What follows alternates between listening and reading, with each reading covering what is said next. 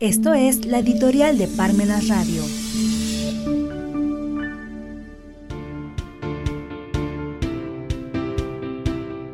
Candil de la calle, Obscuridad de México. Los gobiernos civiles están limitando a administrar la injusticia, defraudando las esperanzas del cambio, en países donde la democracia política se estrella continuamente contra los muros de las estructuras económicas y sociales enemigas de la democracia. Eduardo Galeano.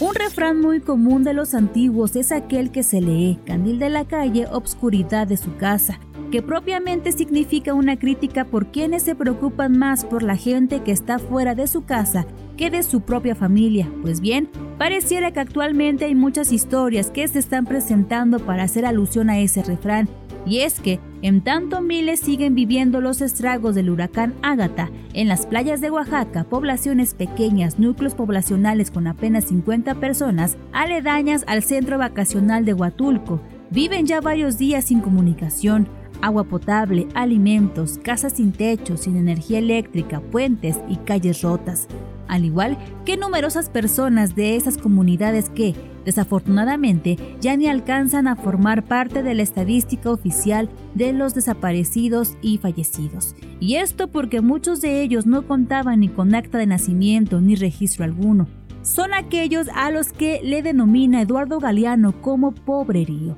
que para el sistema son invisibles porque no cuentan ni menos aún se ven en tanto sucede todo esto, resulta que por otro lado en los medios de comunicación no se hace mención de esas tragedias. ¿Habrá alguna razón para no hacer mención de esa tragedia nacional? Pues en lo que se centran los medios de comunicación es en la discusión de que no se acudió a la cumbre de las Américas por parte del titular de la Administración Pública Federal, que para alguno fue lo más correcto, y no por solidarizarse con países que tienen a sus ciudadanos como damnificados, como es el caso de Cuba, Venezuela y Nicaragua, sino porque actualmente en México no representa nada ante los países de América Latina. Por ello, es que no hay razón para estar presente en esa reunión regional. Desafortunadamente, desde hace muchos años nuestro país, el hermano mayor de Latinoamérica, el líder de esta región del planeta, dejó de representar a los países del sur del continente. Hoy,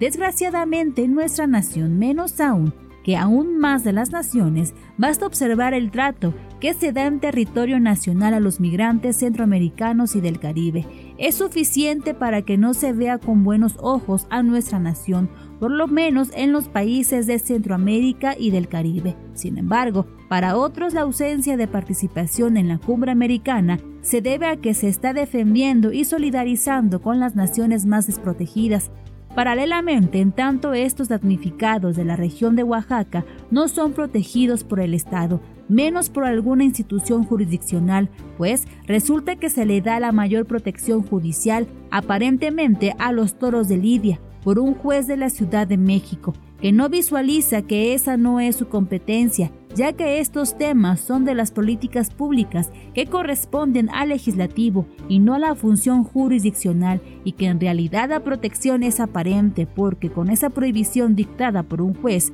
que no vive en el campo sino que es eminentemente citadino, desaparecerán los toros de Lidia y se convertirán esos llanos en donde crecen, se desarrollan y se reproducen en campos de cultivo de productos transgénicos, campos de golf o bien desarrollos inmobiliarios. Por eso es que la prohibición de las corridas de toros no es una discusión que le corresponda a un simple juez de distrito, que extrañamente en este sistema que nos corresponde en México pretende proteger más a los animales que a los seres humanos. Ya se ha dicho por la historia lo que se vivió con la legislación de los nazis, que fueron los primeros en implementar leyes de protección de animales y fueron los que causaron tantos estragos a la humanidad. Bien aplica ese otro refrán que reza, el que quiere más a sus mascotas desprecia más a los seres humanos. La prueba mayor es la que se vivió con ese gobierno alemán, y más que eso otra prueba más de lo que sucede con ese refrán de Candil de la calle. Es en resumen la protección a los toros de Lidia y no a los propios seres humanos. Y así nos podemos seguir con otros hechos que se han presentado en los últimos tiempos. La ayuda a las naciones centroamericanas y particularmente a Cuba por el gobierno mexicano, en tanto que en México nos encargamos de seguir mandando a los nacionales a otros países, porque aquí no hay cabida de una mejor vida, por lo menos con menos inseguridad pública, desde luego, que esto último a sabiendas de que aquellos migrantes mexicanos se convertirán algún día en remesas seguras, para seguir manteniendo el sistema económico en México, que propiamente ya se vive de eso, pues a pesar de los precios internacionales tan altos del barril de petróleo, de nada sirve con las compras de millones de litros de combustible y demás insumos ya procesados del propio petróleo, un sinfín de ejemplos actuales de ese refrán, candil de la calle y obscuridad de su casa.